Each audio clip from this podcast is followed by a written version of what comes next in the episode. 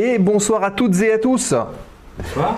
Ah oui. Salutations. euh, J'espère que vous allez bien. Déjà, avant toute chose, est-ce que, vous pouvez- est-ce que vous pouvez nous dire si vous nous entendez? Et voilà. Ben voilà. Euh, c'est Eric qui vient de prendre ses euh, 10 mois d'abonnement. Donc il vient d'activer la manche à air. Bravo Eric.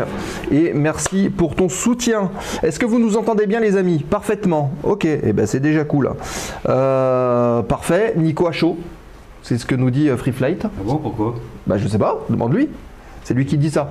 Euh, bienvenue Natabouille, bienvenue Fabien MMG7F qui est connecté. Euh, bon bah écoutez, euh, désolé pour le petit retard. Salut euh, Julot qui est là aussi. Euh, Faut que j'allume mon micro aussi, moi. ah bah oui oui, si t'allumes pas ton Ça- micro, ça, ça va pas, les gars Ça va bien marcher. Bon, je recommande depuis le début. Hein. Alors, euh, bonjour à tous. Bienvenue dans la zone aéro, encore une fois. C'est bon? Oui, ça marche. Ok. Euh, ouais voilà, donc on a eu des petits soucis euh, de pilote graphique.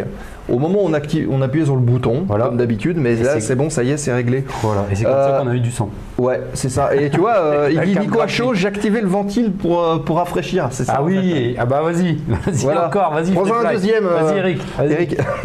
Un petit peu là sur la nuque. là. Bon, blague à part, euh, soyez les bienvenus dans la zone aéro de ce mercredi 12 juillet. Euh, ravi de vous revoir. Merci aux derniers followers qui nous ont rejoints. Il y a eu la TwitchCon, euh, donc l'événement de Twitch euh, qui se déroule à Paris ce week-end. Il y a eu pas mal de représentants de streamers qui étaient sur place.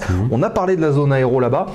Et bah, merci à toutes celles et à ceux qui ont fait de la pub parce que nous, on a eu des followers qui sont arrivés depuis. Ouais, ouais. Donc c'est cool. On pense par exemple à Furious Meru. Est-ce que ça a un rapport avec la plongée? On ne sait pas. Euh, Kazanki, Noward64, euh, Protsky, Arthur TV. euh, toutes les chaînes qui nous ont fait également des dédicaces. On pense à The Flying Frogs, à Cabri DIY euh, ou encore euh, Saver et Inforea évidemment. Euh, et Finger Gold qui est là. Et Jurden aussi qui vient d'arriver. Coucou à vous. Euh, bah écoutez, soyez toutes et tous les bienvenus et ça marche et ça c'est cool. Parce que la semaine dernière c'était compliqué. Allez, Bon, on va fêter ça. on fait ça. Euh, je vous informe en tout état de fait que depuis cette nuit, vous avez en accès sur la chaîne YouTube euh, le replay de notre ami Antoine, Antoine Bekenboun André et son podcast Parlons Aviation il y a Mhm. 15 jours. Ouais. Euh, on l'a reçu. c'était intéressant. Donc Ouais, si vous avez raté l'émission, allez vous inscrire sur YouTube, hein, activez les notifications également et vous avez les replays de la zone aéro tous les 15 jours. Les réseaux sociaux évidemment, bah, on est sur tous, hein, Instagram, euh, Facebook. Discord évidemment avec euh, les échanges avec vous et Fred qui vient d'arriver. Salut Fred Euh, sur, euh, Twitter également où on annonce les, prog- les programmes. Et puis la nouvelle rubrique de présentation. Bah tiens, on va s'adresser à, Fr- à Fred qui vient d'arriver. Fred, il faut que tu ailles te présenter sur le Discord. Rejoins le serveur Discord de la zone aéro si tu l'as pas déjà fait et viens faire ta présentation sur la rubrique présentation. Voilà, Tu l'as pas fait toi non plus? Ah, il l'a pas fait. l'ai pas fait. Non, il faut le faire. Il va le faire, euh, Nico. Je dis ça, mais je l'ai pas fait non plus. Bon, je vais faire maintenant. Ah bah ouais, non, ouais, voilà. Euh, et puis donc désolé encore pour la semaine dernière avec euh, ces soucis de serveur. On sait pas trop ce qui s'est passé, mais euh, sachez que on s'est arrangé avec Cédric et on reparlera justement du sujet des réacteurs qui était intéressant. On en reparlera avec lui lors d'une prochaine émission. Il viendra où on refera à nouveau un, un sujet là-dessus sur les réacteurs. Et sachez que ce réacteur-là, il sera à gagner à la rentrée au mois de septembre. On va faire un jeu concours et vous pourrez repartir avec cette maquette de réacteur. C'est beau, hein? Ah, c'est pas vrai? Pas encore. Moi, je peux mettre ma tête là alors. Bon allez, euh, on tarde pas trop euh, puisque notre invité est là, notre invité de ce soir. Euh, on, attaque tout de suite. Allez, Dépôt du plan de vol. dépôt du plan de vol. Comme d'hab. on va. Allez, c'est parti.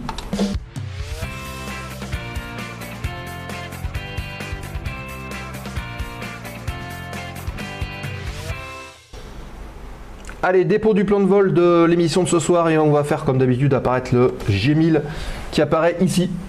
Actualité du terminal, comme d'habitude, on en a 4 ce soir à vous partager. Euh, ensuite, la séquence au sol et en vol, et on vous l'a dit depuis quelques semaines. Vous aurez la chance de poser vos questions ce soir à un directeur d'aérodrome. Oula, monsieur le directeur. Voilà, monsieur le directeur, qui il est là-bas derrière et on sent le stress un petit peu qui est... Non, pas du tout, pas du tout. Thibaut qui est avec nous et qui nous fera le, bah, le plaisir. c'est euh, intéressant parce que c'est un autre aspect de l'aéronautique hein, Exactement. euh, et que les gens n'y pensent pas en fait. faut gérer tout ça.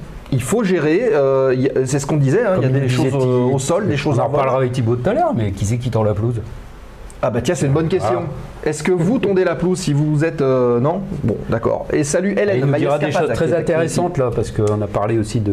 Vous avez des questions? Charles de Gaulle. euh, Donc, Ouais, vous avez des questions, notez-les comment ça se passe aussi, et posez-les sur le chat et comme d'habitude, on les fait apparaître et, euh, et voilà. Et on y répond. allez, Hein ouais. Voilà, donc euh, fin d'émission comme d'habitude, la séquence foire aux questions, remise de gage, les 5 dernières minutes euh, à votre disposition pour revenir sur un sujet euh, de l'émission ou autour de l'émission, n'hésitez pas, le chat est fait pour vous. Euh, et voilà. Ok Euh, Bah écoutez, si c'est tout bon, on lance l'actu. Allez. C'est parti. Alors,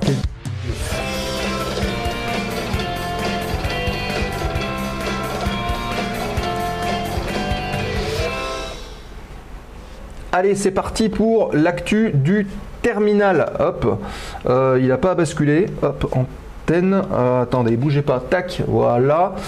Et, et, et, et- et on va nous incruster en mini ici. Voilà, avec cette cam là, comme ça on se voit bien. Allez, c'est parti. Euh, quelques Alors, actus du terminal. Vous avez vu le beau, le beau tableau de bord là hein? Et bien en fait. Thales est en train de lorgner sur une nouvelle société qui s'appelle Cobham Aerospace Communication.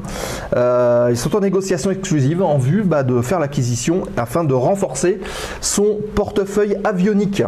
Donc la transaction elle est évaluée euh, à un montant assez élevé. Ah oui, on est au-delà du budget de la zone. hein. On est à 1,1 milliard de dollars, Ah oui. soit 995 millions d'euros. Pas beaucoup, hein. Pas Non. beaucoup plus que le budget Pas de la beaucoup zone. plus. Bah si seulement. Euh, qui pourrait être conclu au premier semestre 2024, une fois que, euh, bah, comme d'habitude, les consultations, les approbations réglementaires seront finalisées. Est temps de discutailler, quoi. C'est ça. Voilà. Si l'opération est menée à son terme, il s'agira de la plus importante acquisition de Thales depuis 4 ans, depuis euh, le rachat de Gemalto en 2019. Alors, euh, on se rappelle hein, évidemment que Thales sont présents sur euh, le- le- les marchés de l'aéronautique, hein, que ce soit au niveau civil, au niveau militaire. La Cobham euh, Aeros- Aerospace Communication est spécialisée dans des équipements de communication, notamment tout ce qui est SATCOM en bande L, les solutions numériques de gestion audio et radio. C'est un peu leur cœur de marché. Les Wi-Fi, Euh, peut-être plus tard. Après, euh, peut-être. hein. Bah oui, parce que connectivité, communication, Ouais. navigation, les solutions IHM, donc interface homme-machine. Donc c'est pour ça qu'on retrouve euh, les, les- les fameuses les EFIS, hein, en écrans, fait, hein. voilà, euh, des écrans. hein. Euh, Cobham Aerospace emploie aujourd'hui environ 690 salariés, dont 190 ingénieurs. Et la société prévoit réaliser un chiffre d'affaires de l'ordre de 200 millions de dollars, donc 180 millions d'euros pour cette année. Le groupe français euh, précise que cette acquisition lui permettra d'être idéalement positionné, je cite, hein, pour saisir des opportunités générées par l'évolution du marché vers le cockpit connecté. Donc, D'accord, donc ça veut dire Ça serait, euh, cockpit connecté, c'est-à-dire que tu as ton iPhone. Oui, bonjour l'avion, est-ce qu'on peut piquer, changer d'attitude Euh, maintenant? peut-être pas à ce point-là, mais cockpit connecté, ça me fait penser aussi un peu ce qui se passe dans l'armée, euh, avec euh, les, les liaisons euh, entre les avions, avec Ah voilà, Ah bah oui. peut-être plus de la connexion comme ça. On a l'image de votre webcam en arrière-plan. Oui, c'est normal. C'est tout à fait normal, mon cher Fabien. Gemalto, fabricant de cartes à puce au départ. Voilà. Vous voyez la main de Nico en haut. Euh, voilà pour la première actu du jour et on continue avec bah, des résultats euh, puisqu'on va parler des derniers championnats de France de voltige aérienne et vous reconnaissez un certain nombre de personnes, notamment le podium. Ah oui. Bah oui, puisque celui qui tient le trophée c'est Louis Vanel, on l'a eu euh, Ah, bah, en interview invité aussi, ouais. euh, dans la zone pour parler de Blue Jag. Blue Jag, ouais, c'est les simulateurs. Hein. Euh, on a Florent Audon et Popov, Alexandre Orlovski, qui euh, bah, étaient venus aussi dans la zone aéro. Donc vous ah, et ils ont déjà tous passé ici. Euh, Nico 1900X, j'aurais besoin de lire vos sous-titrés pour vos vocaux. Ben euh, normalement il suffit de l'activer. C'est la, Ouais, la t'avais fonctionnalité, elle est, retard, elle est ouais. installée. Je crois qu'il suffit de l'activer euh, dans, dans le stream. Donc à vérifier si ça fonctionne. Si un des modérateurs peut essayer éventuellement, normalement c'est activé. Et ça se fait tout seul. Euh, donc, alors ces résultats euh, de, ce championnat de France de voltige qui s'est déroulé du 2 au 7 juillet 2023 sur l'aérodrome de Niort, euh, s'est joué bah, entre les trois champions du monde que vous connaissez et qu'on vient de citer. hein. Le titre vient à Louis Vanel devant euh, Florent Audon et Alexandre Orlovski. Le championnat de France élite a réuni 13 pilotes. Il s'est joué entre donc euh, les trois pilotes qui ont chacun leur tour remporté les trois manches. Euh, la seule féminine, c'est Fanny Vialard qui se classe 13e. En National 1, il y a 11 pilotes euh, engagés. Le titre de champion de France revient à Paul Chénaud devant Jérémy Renard et Maxime Hort. Donc les deux seules concurrentes sont Margot Tard et Charlotte Marin. Charlotte qui est à côté de Montpellier et Margot je crois dans le, dans le nord là-bas vers, chez- vers chez toi, je ne sais pas où exactement, mais là-haut, vers Mulhouse il me semble. Euh, se classent respectivement 4e et 8e. Et en excellence, 6 pilotes engagés. Vladimir, Vladimir Gras euh, est sacré champion de France 2023 devant Tommy Douillard et euh, Alexandra Marcy, collègue instructrice également. Pour les voltigeurs français, le prochain rendez-vous, les prochains rendez-vous internationaux se- sont prévus du 9 au 16 septembre 2023 à, euh, alors excusez l'accent, Pav- Pavu- euh, Pavulo nel Frigano, c'est en Italie, euh, pour le 23e championnat d'Europe Unlimited et du 24 octobre au 4 novembre 2023 à Las Vegas. Las Vegas. Là, il y a pas de problème de prononciation là. Pour le Donc 15e c'est championnat du fin monde. de novembre euh, 2023. Ouais, c'est ça. Voilà, je la vois pas. Bon, ok, euh, on regardera ça euh, après, mais normalement c'est activé. Euh, je l'avais fait moi-même. Voilà pour les résultats des championnats. On reste dans le domaine de la voltige avec cette nouvelle édition de l'Extra, le nouveau qui est sorti. C'est plus le 360, c'est le Tout le monde 330. l'attend comme le nouvel iPhone, celui-là. Ouais, c'est un peu ça. Chez les voltigeurs. Le 330 SX. Euh, donc le 330 SX apparaît comme une optimisation du 330 SC qui règne sans partage sur la voltige mondiale depuis 14 ans.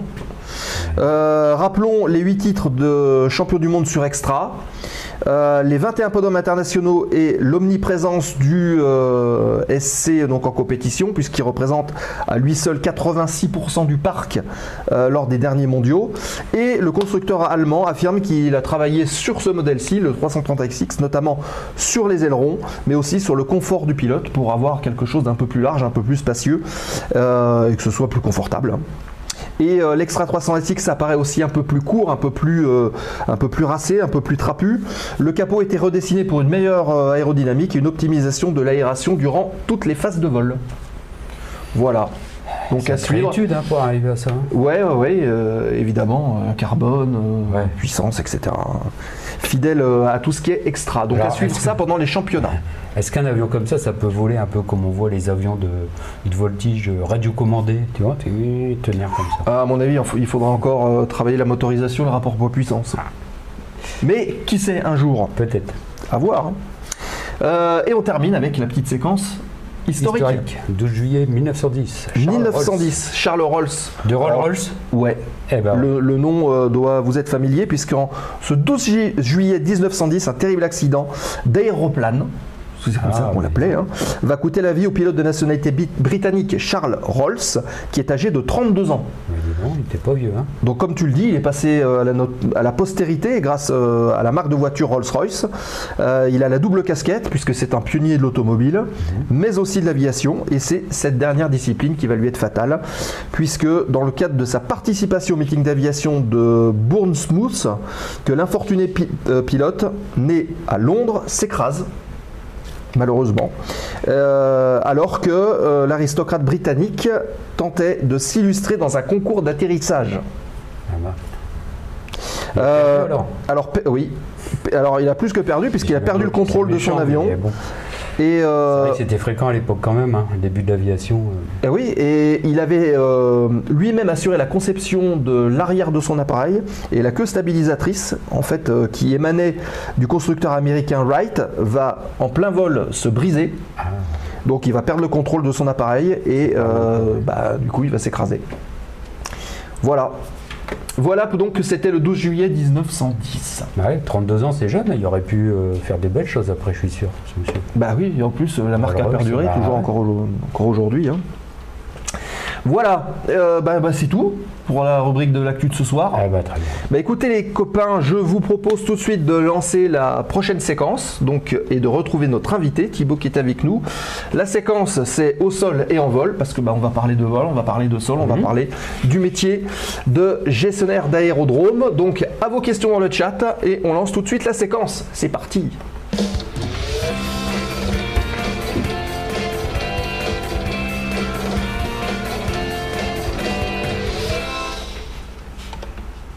Et c'est parti, séquence au sol et en vol. Et on retrouve Thibaut qui est avec nous. Bonsoir. Merci Thibaut. Bonsoir, Thibaut. Comment ça va? Eh ben ça va très bien, génial, Bon. je suis ravi d'être avec vous. Eh ben, nous- Je vais faire un effort, je vais te tutoyer, hein, comme on a pré- prévu de le faire. Des fois, j'y arrive pas, des fois, j'y arrive. Bonsoir Thibaut. Alors pendant qu'on parle à Thibaut, moi aussi, et puis que Nico aussi va poser des questions, euh, je regarderai pour l'histoire du sous-titrage euh, dans un instant. Euh, alors Thibaut, comme d'habitude, on fait une petite minute de présentation, c'est un peu la tradition, donc on va lancer un petit décompte qui va apparaître ici pendant une minute. Et en une minute, bah, tu nous dis qui tu es, ce que tu as fait, d'où tu viens, tes passions, juste pour qu'on te connaisse un petit peu mieux. Eh ben c'est très Ok bien. Voilà. Allez, c'est Allez, parti. hop, on lance. Et c'est parti pour la présentation. Et ben voilà, bah écoutez, euh, alors moi j'ai un, un parcours qui est amusant parce que parce que euh, effectivement j'aime l'aéronautique, c'est pour ça que je suis là avec vous ce soir. Mais en revanche, quand j'ai voulu m'y mettre à l'époque où j'avais à peine 20 ans, il y a plus de 30 ans déjà, ça commence à faire long. Il faut pas, faut pas Euh, calculer dans ce non, sens-là. Non, il faut pas calculer dans ce sens-là. J'ai- J'ai pas attaqué par l'aviation classique, euh, j'avais pas les moyens et du coup je me suis lancé dans le parapente. Ah bah, Et, ça vole aussi, hein. Et ça vole, et ça vole bien et de mieux en mieux d'ailleurs. Et, euh, et je suis parti dans les Hautes-Alpes m'installer là-bas parce que j'aimais la montagne. Je viens de la région parisienne et j'ai passé un monitorat de parapente, ce qui m'a permis, euh, avec une boutique de ski l'hiver, d'avoir un boulot pour l'hiver et puis d'enseigner le parapente. Pendant l'été. C'est vrai qu'à Paris, euh, se jeter des immeubles, c'était interdit. Non, hein, hein. C'était pas pratique ça. Et, euh, et du coup, euh, habitant à côté de l'aérodrome de Gap-Talard, j'ai passé brevet de pilote ULM. J'ai fait du parachutisme parce qu'il y avait un gros centre, il y a toujours un gros centre d'ailleurs présent sur place. Ouais. Et j'ai perduré comme ça dans l'aéronautique jusqu'au jour où j'ai eu envie de changer parce que, parce que je me suis dit que j'allais pas être enseigné le parapente comme ça toute ma vie. Mhm. Donc j'avais fait une proposition de développement touristique au département des Hautes-Alpes qui m'a dit oui c'est bien votre truc mais en revanche euh, vous faites du parachutisme, vous faites de l'ULM, euh, vous faites euh, du paramoteur, vous voudriez pas gérer un aérodrome Oui, ça tout à fait Ah. rapport. Bah, dit, bah si pourquoi pas et j'ai commencé ma carrière dans la gestion aéroportuaire sur le petit terrain d'Aspres-sur-Buège dans les Hautes-Alpes Ouais. et, et puis peu de temps après, peu de temps après, ils ont dit ben, on va reprendre Gap-Talard, euh, ça vous intéresse? Bon, pff, bon, Un tentons peu de temps, c'est combien de temps à peu près? Deux ans après. Ah oui. Voilà. Ouais, donc ça Ouais, permettait quand même de. Exactement, j'ai faire mes, ses armes. mes- mes premières armes sur, euh, sur Aspre. Alors, j'ai pas été directeur à Talard tout de suite. Euh, j'ai été l'adjoint du directeur pendant 6-7 ans Mhm. et puis euh, directeur pendant, euh, pendant 5 ans avant d'arriver ici sur Nîmes. D'accord. Ok, donc c'est tout, tout euh, frais, tout nouveau. C'est tout nouveau, c'est tout nouveau depuis euh, le début de l'année. Et tout à l'heure, tu nous as dit, tu as rencontré des, des personnes intéressantes à Talard, comme Nicolas Ivanov par À Talard, exemple. à Talard, j'ai rencontré des personnes euh, même très intéressantes. Effectivement, j'ai eu la chance de voler euh, avec Ivanov euh, dans une bête de course, on peut dire ça comme ça. Ah oui, bah c'en est une.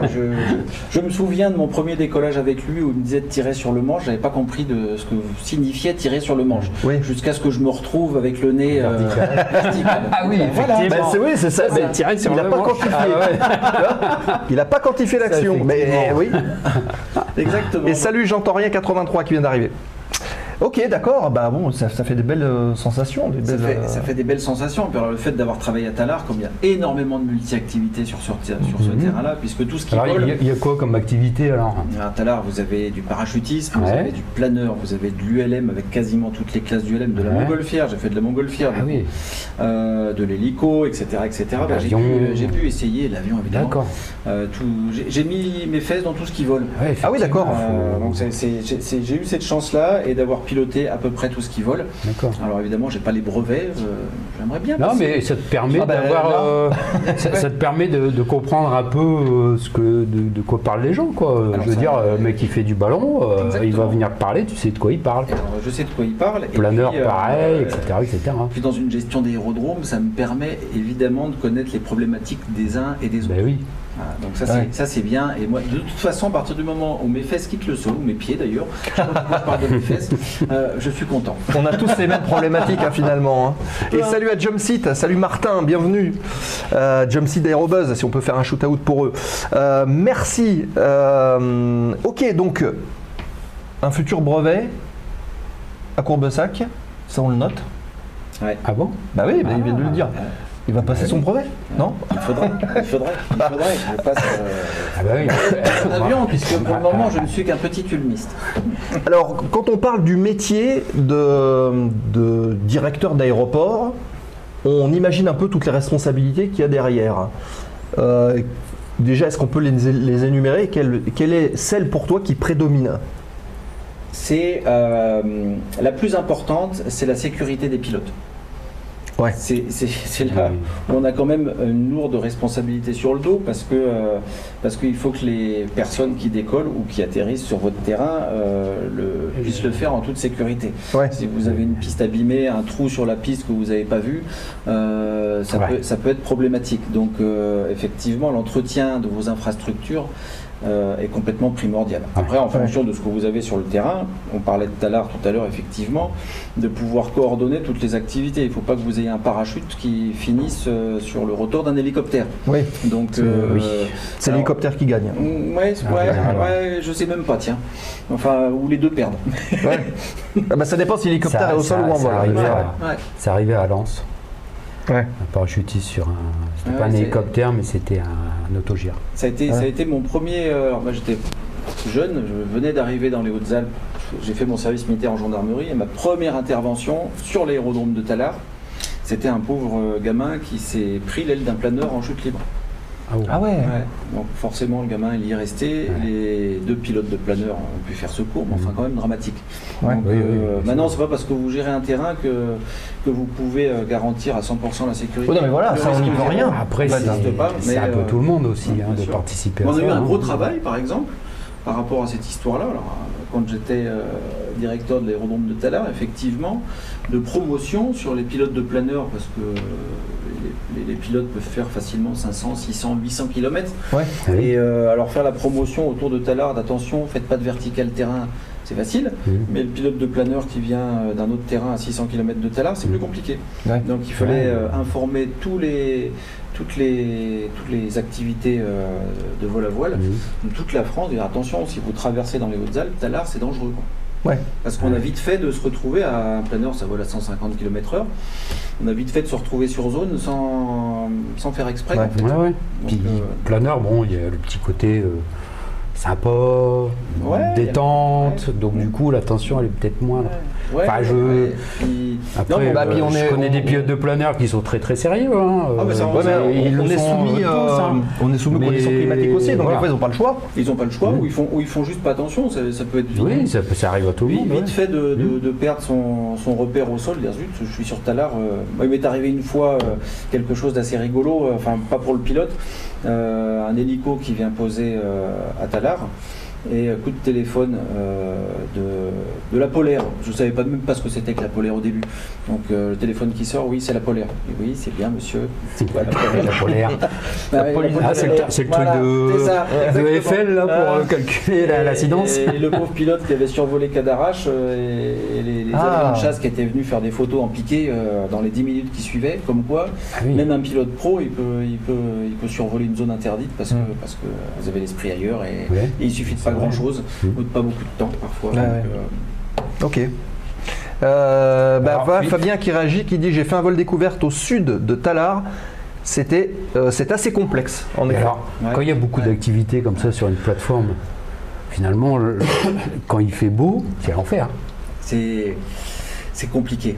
C'est Ah ouais, compliqué. Alors bien, euh, effectivement, Talar est, est un super exemple parce qu'en plus on est dans les montagnes. Du Ouais. coup, euh, les, les- les zones d'entrée ou de sortie se font par des points caractéristiques et il y a des moments où ça bouchonne un peu, effectivement. Ouais. Voire plus qu'un peu. Donc heureusement d'abord, d'ailleurs là-bas on a des agents AFIS qui sont excellents. Euh, et heureusement qu'ils sont là parce que ça serait, euh, ça serait ingérable. Il y a des moments à Talar où on atteint presque, on atteignait presque la, la zone rouge, là pour le coup. Là. Ah ouais, ah trop, trop de trafic. Talar fait enregistré à la tour sur une année fait 55 000 mouvements, plus les 15 000 mouvements, grosso modo, qui ne sont pas enregistrés à la tour, qui, sont, qui étaient réalisés en dehors de nos heures d'ouverture. Ouais. C'est énorme. C'est Ouais, énorme. effectivement, Il y a des moments où il fallait, il fallait avoir les reins solides et, euh, et pouvoir gérer. Puis le, le pilote perdu qui Mm. s'annonce euh, en contre-QFU, qui mélange euh, l'Est, l'Ouest, euh, qui parle Ouais, pas ouais. vraiment français, qui, que- etc. quoi. Donc oui, c'est pas facile ça. Ouais, C'est pas facile. Et euh, il y avait du vol de nuit aussi? Non, alors il y en a eu, il y en a eu euh, quand l'armée, quand la LAT était présente, Ah oui, ouais. mais uniquement la LAT. Et puis sinon, il y avait l'hélico du SAMU qui était basé là. En dehors des militaires et du SAMU, il n'y a pas de vol de Il n'y avait nuit pas de vol de nuit. ouais. Ok. Et c'était très bien parce que parce que euh, euh, c'est un, sujet euh, qui inquiète tous les aérodromes de France, en tout cas ceux sur lesquels il y a des mouvements, euh, c'est les, les problèmes de bruit. Ouais. On parle souvent de, de, de- comment dire, je cherche mes mots. euh, euh, les- de nuisance sonore, merci, ouais. voilà. Et c'est un mot d'ailleurs que je- j'essaie d'utiliser assez peu. C'est pour ça que je l'oublie d'ailleurs. J'arrive pas à le ressortir parce que dans, dans nuisance sonore, C'est je- négatif en fait. c'est négatif. Il y a nuisance, il y a sonore. Alors moi, j'aime bien parler de signature acoustique. Ah oui, c'est bien, ça. Ouais, ouais. La signature acoustique, en fait, je, je vois ça comme ça en me disant chaque terrain a un niveau euh, ac- d'acceptabilité du bruit. Hmm. Alors, euh, Talar, il peut être, alors, je dis n'importe quoi, admettons sur une échelle de 1 à 100, ben, peut-être que Talar peut monter jusqu'à 60 et que Courbessac, lui, peut monter jusqu'à 90 parce qu'il y a moins d'habitation, parce que, euh, voilà, dans l'esprit, de l'imaginer comme ça, et donc de placer son curseur et de savoir jusqu'où je peux monter mon curseur pour pas avoir trop de problèmes avec mon Avec les, voisins. les riverains, Ouais, ouais. Et, euh, et à Talar, euh, ça devenait, ça devenait, euh, c'est d'ailleurs très Alors, compliqué. Bah, c'est Ouais, compliqué on- partout. Ouais. On en parlait, ouais, justement, c'est ce que j'allais dire, c'est que c'est un peu partout en France où il y a, des nouvelles constructions qui se font autour des aérodromes. Et puis, euh, du coup, les gens se plaignent parce que, bah, effectivement, ça vole. Les gens se plaignent Autour, quoi. effectivement parce que parce qu'il y a du bruit, parce que puis aujourd'hui dans, dans, dans, dans le monde dans lequel on vit, effectivement, Mm. euh, il y, a- moins de tolérance sur, euh, sur ces problématiques-là. Et Mm. puis effectivement, on sait bien que l'aéronautique, dans, dans l'esprit des gens, euh, et c'est réservé à des, à des, des- des personnes qui, qui, sont, qui, qui ont les moyens, euh, qui, qui moi, sont intelligents, ça c'est Ouais. vrai, ça c'est vrai en c'est revanche.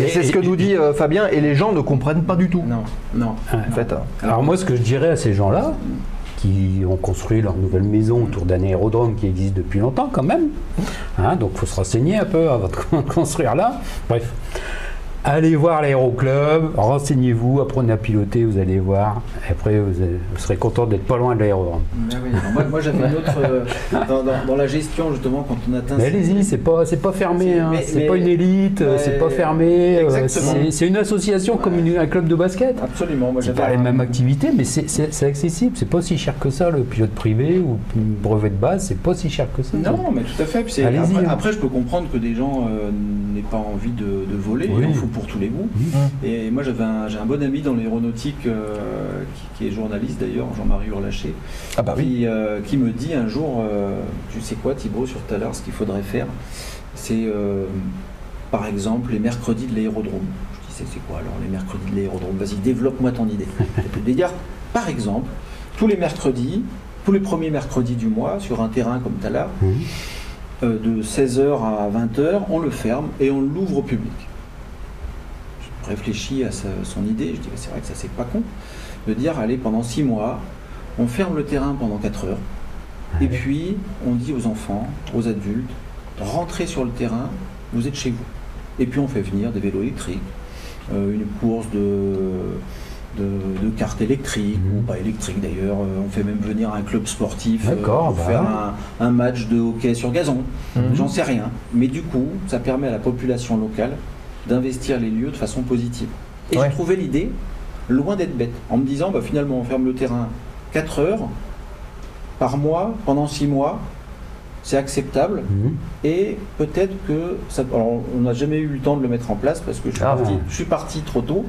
Euh, C'est dommage, mais- je, je trouvais mais- l'idée intéressante. Ben oui, parce qu'en en plus, ça pourrait faire rencontrer les gens des clubs sur place. Exactement. Alors, c'est pas forcément Et, évident hein, non plus, non, parce non. que vis-à-vis des entreprises qui travaillent sur le terrain, qui ont qui ont besoin de, de- de faire partir leurs hélicos, les Mhm. paras qui disent bah, Thibaut, t'es gentil, mais là, si tu me fermes le terrain une après-midi, euh, etc., etc.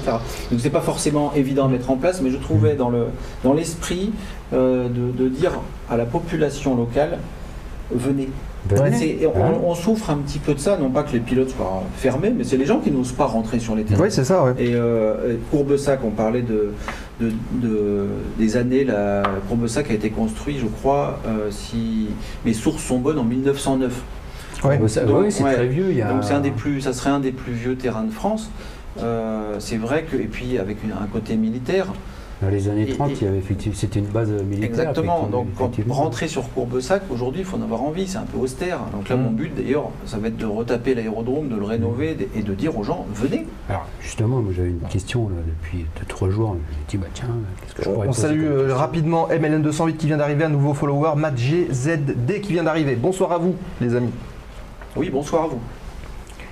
Euh, Jumpseat Euh, qui bah, dit en vrai un continue, DR400 parce qui se c'est très bruyant. après, là. Les hélicos, c'est plus pénible, oui, effectivement, c'est pas très bruyant, DR400, mais les hélicos, ça fait plus de bruit. Eh Évidemment. ouais. Et Courbesac est créé en 1902, l'Aéroclub du Gard en 1911, oui, donc Ouais, ça, date pas de. Ouais, ouais, c'est, euh, y, il y a un bâtiment, il y a un grand bâtiment euh, en ruine. Enfin, Alors, il y a- il y a pas un- en ruine, abandonné, on va Il y dire. a un bâtiment, le, peu- le MES, qui a été détruit, euh, qui a été rasé il y a, il y a six mois, je crois, là. Ah, ouais, avant que j'arrive. Ah ouais. Ouais, Mmh. Dommage. Parce Mais- que c'était- il y avait, il y avait une architecture art déco là. C'était. Ouais. euh, Ouais, mais bon, après, il y avait pas sans de- doute des soucis. Alors, je pas. oui, ouais, après, après, bon, ouais. Moi, je suis arrivé ça a dû après, mal vieillir. Ouais. Effectivement, je sais pas ce qui s'est passé, mais Du coup, euh, il, va, il va y avoir ces choses-là, enfin cette, euh, idée-là d'ouvrir ce, le Alors- terrain de Courbesac euh, à plus ou moins long Alors, ça, ça sera pas. euh, Ce qui était vrai pour Talard, Ouais. euh, ça peut être vrai pour tous les terrains, Oui. mais euh, sur Courbesac, je n'ai qu'une piste en herbe pour le moment, et ma priorité, c'est de faire un restaurant. Oui, ça c'est important. Ouais. Ah, Euh, de- ça va plaire à certains. de- et un bon, et, un bon. et un bon. Il suffit pas d'avoir un Ah restaurant, il faut qu'il soit bon. de, de refaire, de refaire les pistes. Et ce qu'il faut aussi, c'est euh, dans un premier temps, c'est que je, je redéveloppe l'activité du terrain. Donc il faut des entreprises qui ont envie de venir s'installer. Ouais. Euh, comme chaque terrain de France, Courbesac a des avantages et des inconvénients. Euh, L'inconvénient, ça peut être, la, on va pas rentrer dans les détails aéronautiques, mais c'est la R8 puisqu'on est dans la finale de, Ouais. de Garon. Mm. Donc euh, effectivement, pour des pilotes euh, qui n'ont pas forcément un bon niveau, qui n'aiment pas faire de radio, euh, il faut avoir envie de venir à Courbesac. Ouais, c'est sûr. Bon, euh, en revanche, à Talard, euh, la radio, à part avec la FIS pour le tour de piste, dès qu'on avait fait quelques kilomètres, euh, à la rigueur, la radio, on pouvait la couper. En Ouais. revanche, euh, il fallait gérer le monde dans le circuit Ouais. de piste. Bon, bref, chaque terrain, et puis l'aérologie aussi, Ouais. l'aérologie de montagne. Mm. J'ai- vu des trucs, euh, des trucs intéressants là-bas. Bon, bref, donc, donc sur Courbesac, le- la première chose à faire, effectivement, c'est de rénover le terrain. On a cette chance-là aujourd'hui, c'est rare. hein. Les terrains Ouais, ont plutôt tendance à fermer. Ouais. Je parle des petits terrains. Ouais. On est oui, plus dans- oui, des petits terrains On plus sur l'aéroport. Ouais, plutôt tendance à fermer. C'est une chance d'avoir une mairie qui vous dise allez, re- retapez-moi ce terrain. Moi, c'est ce qui m'a plu. C'est pour, ça ça. que- c'est pour ça que je suis venu il y avait la volonté Ouais, euh, ouais, euh, ouais. politique, économique de le faire. Quoi. Exactement. ça, de ouais. repartir d'une feuille blanche et dire bon voilà, j'ai un terrain, j'ai une vingtaine de hangars qui sont pas tout jeunes. Qu'est-ce que je peux faire? Qu'est-ce que je peux faire pour redynamiser le terrain? Et c'est là où, où, en fait la, la gestion d'un aérodrome c'est euh, est relativement complexe. On a parlé tout à l'heure de la sécurisation des pistes. Effectivement, en théorie, alors ça dépend du nombre de mouvements. À Talard, c'était euh, une visite de piste journalière. Ici, Mhm. à Courbesac, j'ai dix fois moins de mouvements. Mhm. Euh, L'aviation civile me tolère une visite de piste mensuelle, Euh, par semaine, pardon, hebdomadaire. Hebdomadaire. Euh, ah, évidemment, si j'ai eu une grosse pluie la veille, j'en ferai deux dans la semaine ou trois, ou s'il y a eu des gros coups de vent. Euh, parce que c'est parce que c'est important de savoir si vos pistes sont en bon état. Puis après, vous avez c'est- de la terre, c'est de la craie, c'est. C'est de, la- c'est de l'herbe et du caillou. Du caillou. Du caillou. C'est- du dur. ouais, justement, d'ailleurs, je suis en train de travailler sur. euh, ouais, sur un- dur. Alors oui, mais non. Ah, Mais oui, mais non. Oui, mais non. Oui, Ah. mais non. Mais oui, parce qu'aujourd'hui, comme on dit dans le jargon, elle est tartinée du noir, à savoir mettre, euh, mettre du goudron. Ouais. C'est très bien, hein, je- c'est super pour les avions, c'est top. Ça coûte très cher et c'est pas politiquement correct. Donc, euh, j'ai trouvé une solution euh, qui date d'ailleurs euh, de la guerre.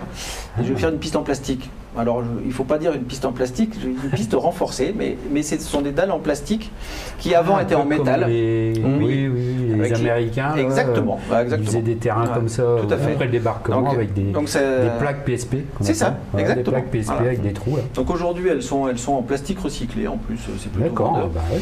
L'herbe peut pousser à l'intérieur, ça coûte Ah bah, moins cher qu'une qu'une piste en goudron. Mhm.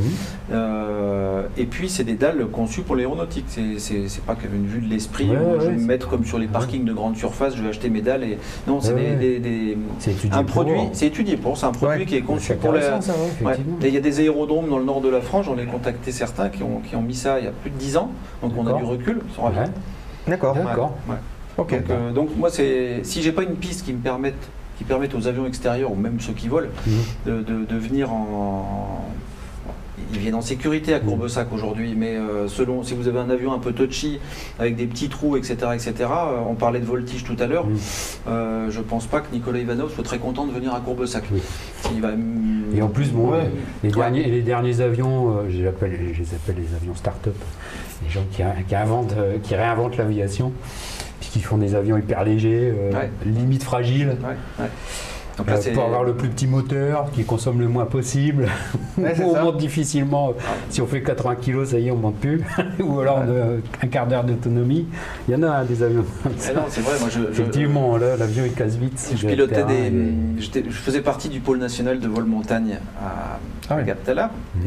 et, et je, je louais un, un G1 d'ailleurs euh, de G1 Aviation qui est un stall avec des pneus un petit peu, euh, un petit peu gros. Donc là pour aller faire de la montagne, ouais. c'est fabuleux, ça avance pas très vite, mais c'est génial. tout terrain. Euh, et c'est tout terrain. Donc là, pour venir à Courbesac, par exemple, aucun problème. Maintenant, euh, alors je parle des ULM parce qu'il y en a quand même de plus en plus, Mhm. sur tous les aérodromes. Mhm. Vous avez des machines qui, qui croisent à plus de 100 nœuds, euh, avec des, des roues qui sont grosses comme ça. Mhm. Euh, oui, on a C'est un plus délicat, c'est- plus fragile. C'est- Mhm. Donc il y a des cailloux, ça projette, ça abîme les hélices.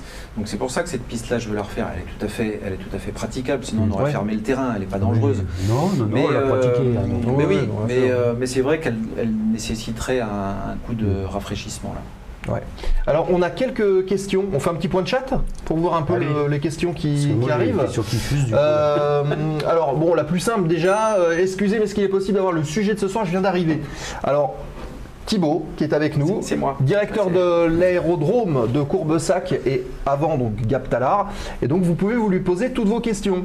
Si euh, vous voulez savoir un peu plus quelles sont les responsabilités, euh, euh, le métier, euh, les avantages, les inconvénients, allez-y, posez vos questions et on y répond. Donc voilà pour Matt GZD.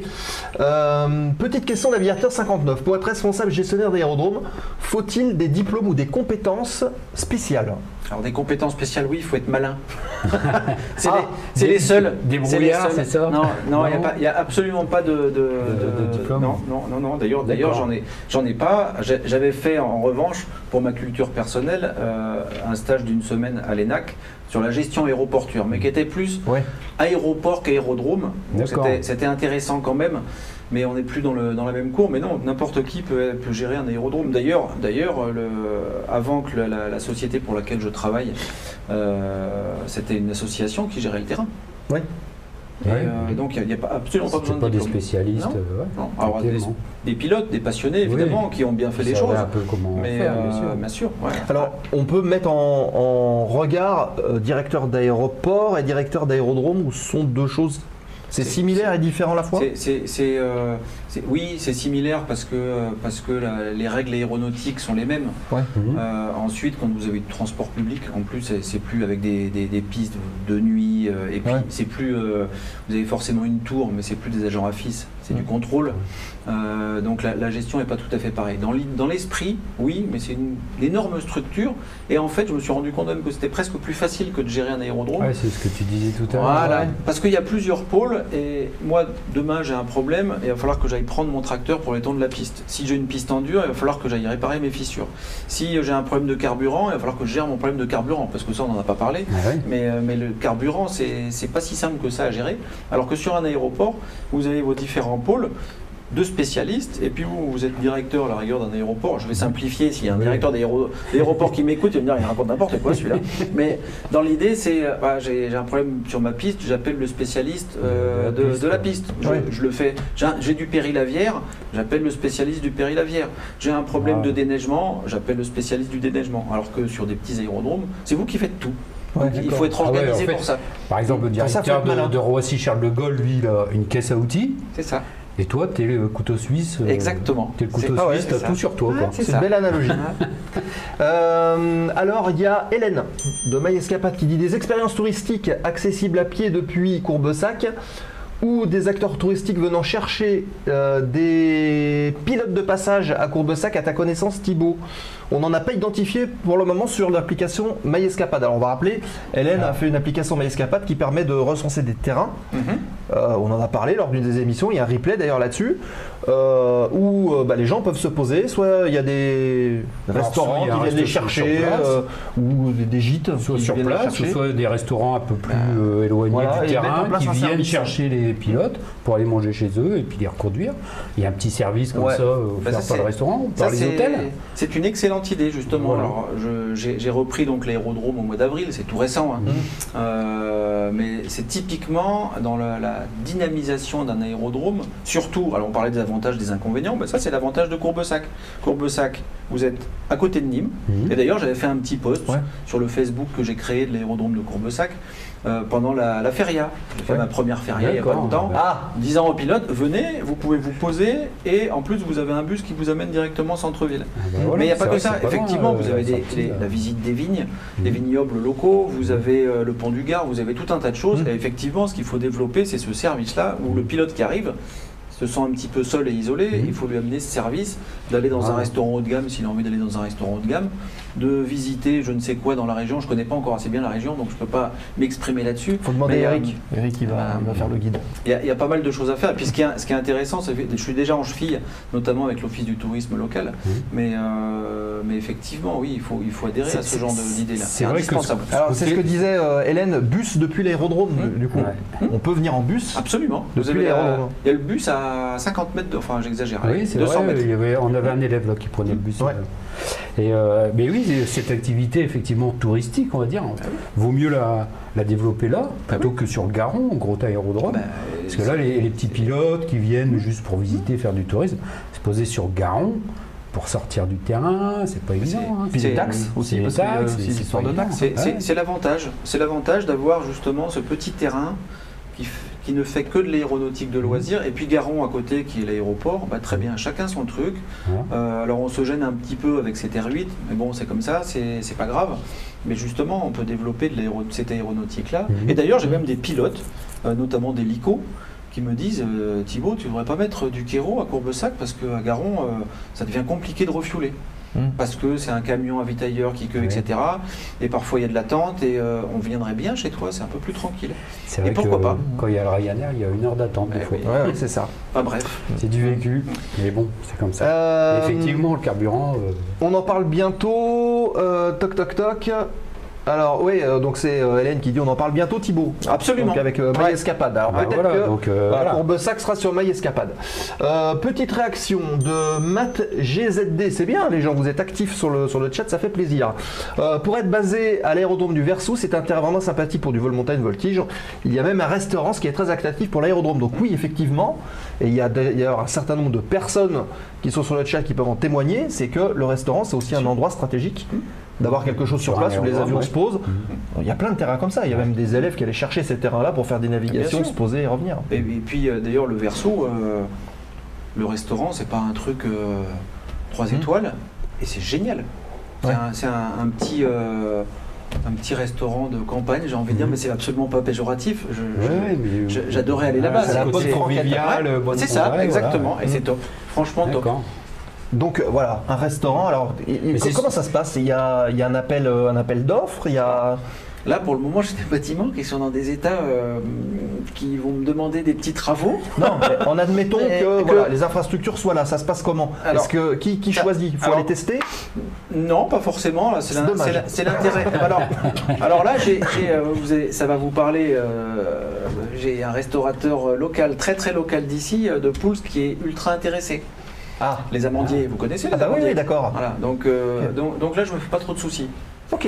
Ah Sur oui, la- sur qualité, plus de voilà. demandes que d'offres. Ouais. D'accord, très bien. Euh, alors, euh, petite question de MLN 208. Bonsoir Thibaut, j'organise des rencontres de pilotes, donc ses potes. Serait-il possible de venir chez vous environ 5-6 appareils, au total une vingtaine de personnes? Nous étions à la Baule cette année, grand succès. Eh ben, c'est indispensable qu'ils viennent sur Nîmes. Et ben voilà. Voilà, ils sont invités et accueillis les bras ouverts, évidemment. Avec, avec les infrastructures d'aujourd'hui. Ça sera mieux l'année prochaine et encore mieux l'année d'après. Mais bien sûr, bien sûr, il faut qu'ils viennent. Ah bah si ça a eu lieu cette année, Ah c'est peut-être pour l'année prochaine. Ah ouais. Voilà, MLN va nous le dire. Ok, Euh, voilà donc pour la réponse. Euh, quelles sont les formalités pour atterrir dans un aérodrome bon, différent de celui du décollage? Donc ça c'est Julien qui pose la question. Il n'y a pas de formalité particulière. Non, non, à partir du moment où l'aérodrome est ouvert à la CAP, à la circulation aérienne publique, Voilà. ben, bah, vous êtes libre et, et que c'est un aérodrome de jour, évidemment, de respecter le lever et le coucher de soleil. Vous n'avez rien à demander à On peut se personne. poser partout en France Absolument. sans aucun problème. Ouais. Voilà. Euh, Il faut prévenir avant ou pas Non, Non absolument pas. Suffit Alors, de- bien lire la vague, pour savoir où Ah se oui, garer. bien sûr. Ouais. Pour Tout à savoir fait, où se garer. Il faut lire la carte puis, euh, VAC. euh, Appelez, il y a certainement un numéro de téléphone Ah, euh, vous, pour vous- euh, se vous renseigner. pouvez le faire. Certaines personnes m'appellent parce qu'elles ont envie de, de, de mettre leur machine à l'abri le soir, de savoir s'il y a Voilà. un hangar de dispo. Mais Bah sinon, donc euh, ce qui est Par exemple. place, il Alors, euh, j'en ai, j'en ai, oui, mais j'en ai pas beaucoup aujourd'hui. Mais là, Mhm. c'est pareil. euh, J'ai des hangars de prévus en construction. D'accord. Je peux héberger euh, deux, trois machines, puis on arrive toujours temporairement à se déplacer avec les personnes que je commence à connaître sur place, bien Mhm. sûr. Après, s'il y a 25 machines qui débarquent d'un coup, je pourrais pas les mettre à l'abri. oui. Mais d'ailleurs, à ce sujet-là, j'étais assez fier de ça sur Talar parce que euh, j'avais mis en, en place il y a deux ans, pour moi qui l'ai créé, j'avais juste eu l'idée de faire une ombrière, Hmm. Ah oui. euh, comme pour les voitures, Ouais. mais pour les avions. Ah oui d'accord. Donc il y, en a, il faut- il y en a une sur 250 J'ai mètres à vu ça en. Floride, oui, sur les Ah bah aérodromes. ouais. c'est euh, c'est juste euh, un plafond, quoi. Un C'est ça. truc plat, Mm. euh, des piquets. puis, Alors là c'est un euh, peu plus bah, sophistiqué. peu plus Mais, solide, quoi. mais du coup, on va en faire une aussi sur, sur Courbesac. ça ouais, permettra d'abriter les avions ouais, de la c'est grêle que- ou de la pluie, pas du vent, mais. Puis sur le soleil, là, quand ça tape vraiment fort, donc ça c'est nous, bien. c'est Ouais, ouais. l'aquarium. Et puis pour un gestionnaire, ça vous coûte zéro. Eh oui. Puis pour peu qu'on mette des plaques photovoltaïques, ça fait de Ah bah l'électricité. c'est ah bah, c'est- C'est prévu comme ça. C'est prévu comme ça. J'ai voilà. même, trouvé un. même- bah oui, parce que dans la, dans la sécurisation, euh, parfois vous prenez la tête parce que parce qu'on a des, des problèmes puis la réglementation qui change. Moi, je, je- je suis euh, Parfois, sur la réglementation, ça m'agace un petit peu. Il faut bien qu'il y ait de la réglementation, un Oui. minimum, mais de Mm. temps en temps, ça va trop loin. Bref, et clôturer des aérodromes, justement, par rapport à la discussion qu'on avait tout à l'heure, Mm. de vouloir ouvrir ça au public, si on met des clôtures tout autour, on fait l'effet inverse. Ouais. Du coup, Oui. j'ai quand même ce projet de faire une petite clôture pour me protéger des animaux ou de certaines personnes qui pourraient couper les pistes. Ça arrive malheureusement, Oui. mais ça coûte cher. Et ben, j'ai trouvé un fabricant qui me ferait ma clôture en photovoltaïque. Ah ouais? Et du coup, eh ben, ça me coûte plus rien. Ah, c'est génial ça. D'accord. Donc, donc c'est pour ça qu'il faut être malin. euh, en fait, ouais, quand je disais, il faut être malin, il faut. Ouais, bah oui, ouais. parce que ça a un coût. Bah, très bien. Et, et avant, avant, on était aidé, beaucoup plus aidé, parce que, parce que alors, déjà, historiquement parlant, euh, dans les années 70 notamment, euh, l'État français avait besoin de, voulait des pilotes. On avait besoin de pilotes, que ce soit pour l'armée, que ce soit pour les lignes que l'on voulait développer. Donc, donc le- je vais exagérer, mais, mais l'apprentissage du pilotage était quasi gratuit pour les jeunes. Mm. Aujourd'hui, euh, c'est plus le cas. Ah, On c'est est plus la même. plus vraiment aimé. Euh, les, les services fermes, on bénéficiait jusqu'à il n'y a pas longtemps du service des bases de l'aviation civile qui venait avec leurs machines. C'est génial. Mm. On les appelait et ils venaient nous réparer les pistes en herbe euh, gratuitement. On ne payait que les matières premières, à savoir le carburant, les graines s'il fallait remettre de- du gazon pour en, ensemencer les pistes, mais sinon, leur prestation était gratuite. Et puis ils avaient un savoir-faire. Mm. Euh, c'est des gens Ah qui ont fait ça Ok. ils ont fait ça toute leur vie.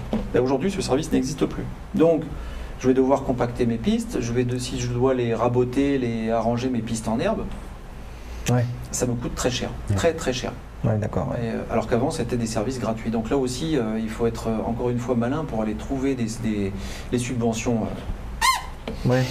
Alors, je suis peut-être, je suis peut-être pas assez malin. Il y a peut-être des gens plus malins que moi, mais alors là, ça devient compliqué. De- je pense que c'est partout pareil. hein. Partout pareil, oui. Alors, euh, oui, donc MLN qui confirme, de toute façon, je prendrai contact avec vous si nous décidons de venir. Ce, ce sera 2024. Très bien. Euh, il faut ouvrir le resto, nous consommons pas mal avec les copains. En essence, MLN. Je viens, ce qu'il veut dire. je viens de recevoir, juste avant de venir vous voir, peut-être que vous connaissez, je fais une petite parenthèse, la bière de l'escadrille. Ça vous parle? Ah oui, C'est vrai? Oui, oui, un, oui. un ancien mécano de la PAF qui a sorti sa bière, qui veut commercialiser auprès d'Air France parce que euh, Ah. euh, sur les, elle ne serait pas sujette euh, aux différences de pression, Ah oui, etc., etc. d'accord, oui, pour pour une- les pour- boissons pétillantes. euh, Exactement, bref. Et alors, je ne sais pas ce qu'elle vaut. Il m'a amené trois caisses tout à l'heure, donc. euh, Ah bah voilà. Voilà, voilà. Vous n'avez plus qu'à venir les goûter. Voilà. Il paraît qu'elles sont bonnes. Bon bah à voir, hein. Bah ouais. Euh, bière de l'escadrille. Euh, GZD, quels sont euh, vos projets futurs pour l'aérodrome? Les, les projets futurs de l'aérodrome, on en parlait tout à l'heure. Numéro un, alors je vais faire du simple déjà, c'est toute la signalétique à l'intérieur de l'aérodrome pour que les gens puissent se repérer, venir. Euh, ensuite, le restaurant et un bureau d'accueil, que ce soit pour moi ou pour les pilotes. C'est important de recevoir les Mhm. pilotes correctement. Euh, et puis la piste. La piste, c'est- c'est- ça va être le nerf de, de la guerre parce que si j'ai pas une piste, elle va se dégrader encore plus Mhm. qu'elle ne l'est aujourd'hui.